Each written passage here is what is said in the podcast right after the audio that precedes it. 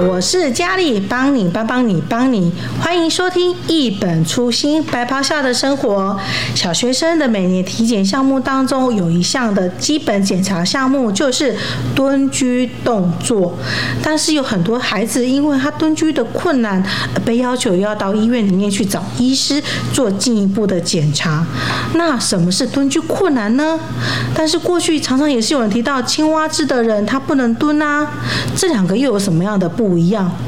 今天我们节目邀请到的是嘉义基督教医院小儿骨科姚树新医师，人称姚姚，来跟我们分享小学生蹲居困难并不等于青蛙姿。我们欢迎姚医师。好，大家好，我是嘉基骨科姚树兴医师，今天主要来跟大家介绍这个蹲居困难的问题，以及青蛙姿的这个问题，两者的差异到底是哪里？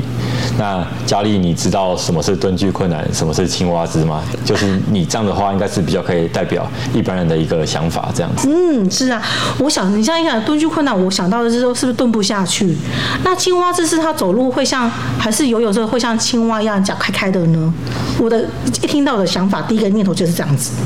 其实你这样讲，应该算是都对了一半左右。哦，那还好，我还有几个。对对对对，就是外观上是对了，但是其实里面的内容确实有点小小的不太一样，这样子。嗯。那青蛙姿的话，其实是我们在过过去的年代，我们常常需要打一些漏针，这样我们就说打针的时候要说打屁股，打屁股这样。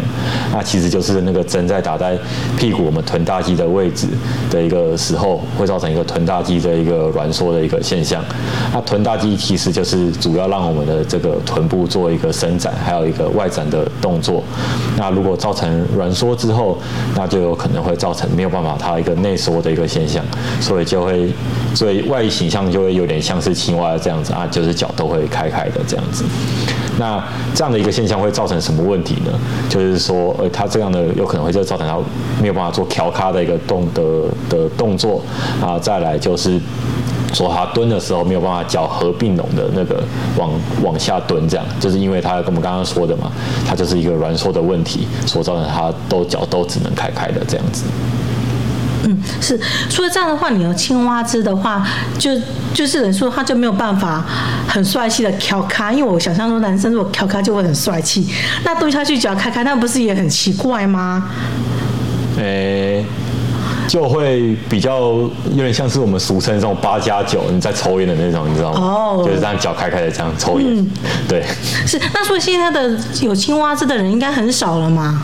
哎，对，其实所以其实如果是现在的小朋友，因为说哎，如果不好蹲，或者是有这种蹲居困难来检查，基本上已经不是太会有青蛙姿的这个问题啊。如果青蛙姿其实比较现在比较常见，在一些中年人上面有看到这样的一个问题，嗯、是啊，甚至有一些这种中年人，如果臀大肌软缩的很厉害，其实来做我们骨科来做检查，发现这样的问题，其实这部分的手术治疗效果也都是非常的好。嗯，是。那这样蹲居困难的话，它的产生发生的因素是什么因素啊？那其实现在小朋友的蹲踞困难呢，啊，其实确切的。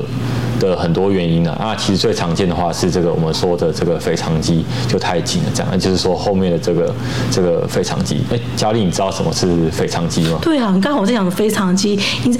我你在讲腓肠，开始我第一个想到的知道是什么吗？是什么？我最爱吃的卤味就是肥肠。这个是肥肠，是不是？对，所以它肥肠肌到底是在哪里呀、啊？哦，腓肠肌其实就是我们说小腿的那个后面的这块肌肉，就我们常常不是有时候会说女生有些萝卜腿嘛，说就是那个萝卜腿的那个萝卜就是那个腓肠肌的一个位置这样子。是，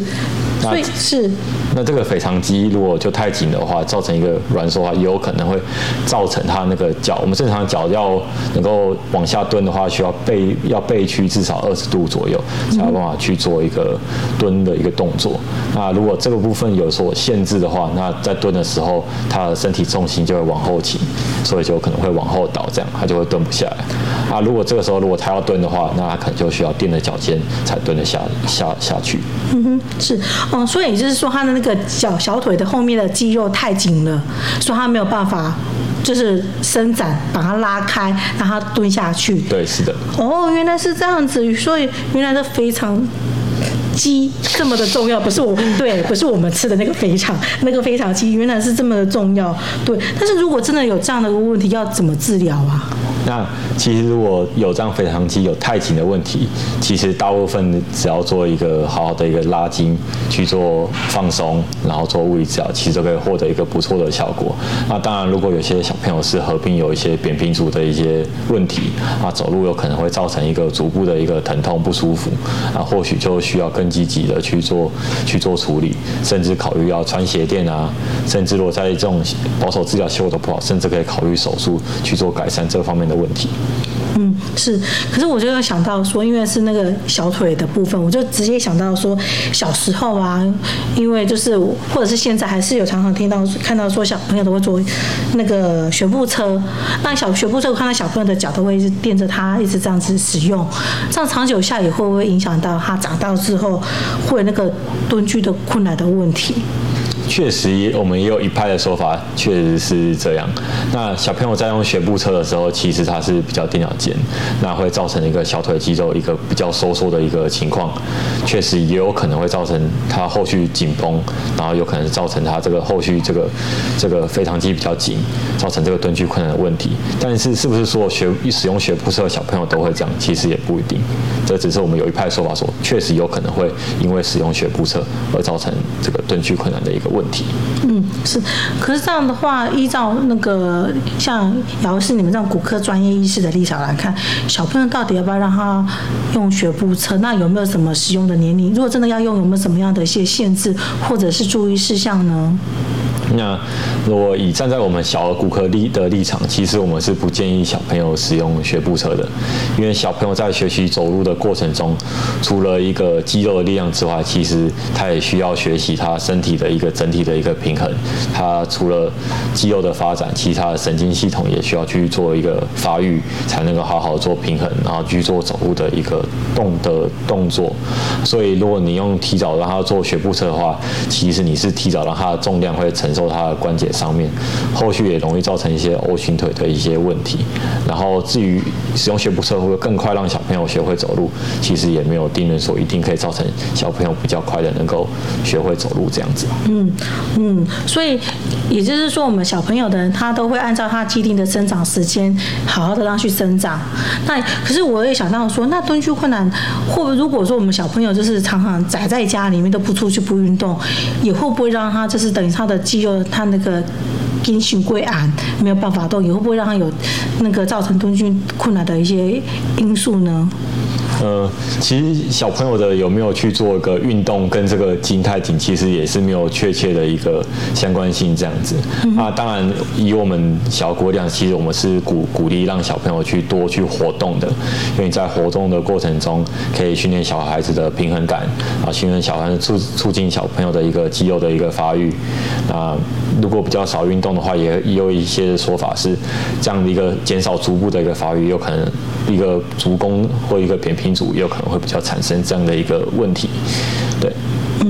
嗯，是，对啊，今天谢谢我们姚医师来跟我们分享那个原来蹲踞困难并不就是等于青蛙姿。那在节目的最后呢，我们再请那个家鸡孔刘姚姚医师、姚树新医师来跟我们在这个听众朋友做个那个节目最后一个小小的总结。是的，那如果有小朋友有这个蹲踞困难的话，大概基本上不太需要太紧张，很多都是在学校健康检查的时候发现有蹲踞困难的问题。平常我也都觉得我自己的小朋友好好的啊，哎，走路也没说什么不舒服，怎么突然就有这样的一个问题？所以大部分的小朋友有这样的问题都不太需要太担心，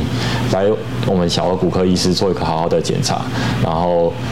如果真的确切有一些什么肌肉神经方面的问题，把它好好的做的做治疗，都可以获得一个不错的改善。那如果只是我们常见所说的一个腓肠肌太紧的一个问题，做一个好好的一个拉筋，也可以获得一个不错的一个对缓解小朋友的一个这样的一个问题。嗯，是。那谢谢今天姚医师来到我们节目当中，听众朋友要记得我们每周日下午四点要准时收听我们一本初心白袍下的生活。谢谢，拜拜，拜拜。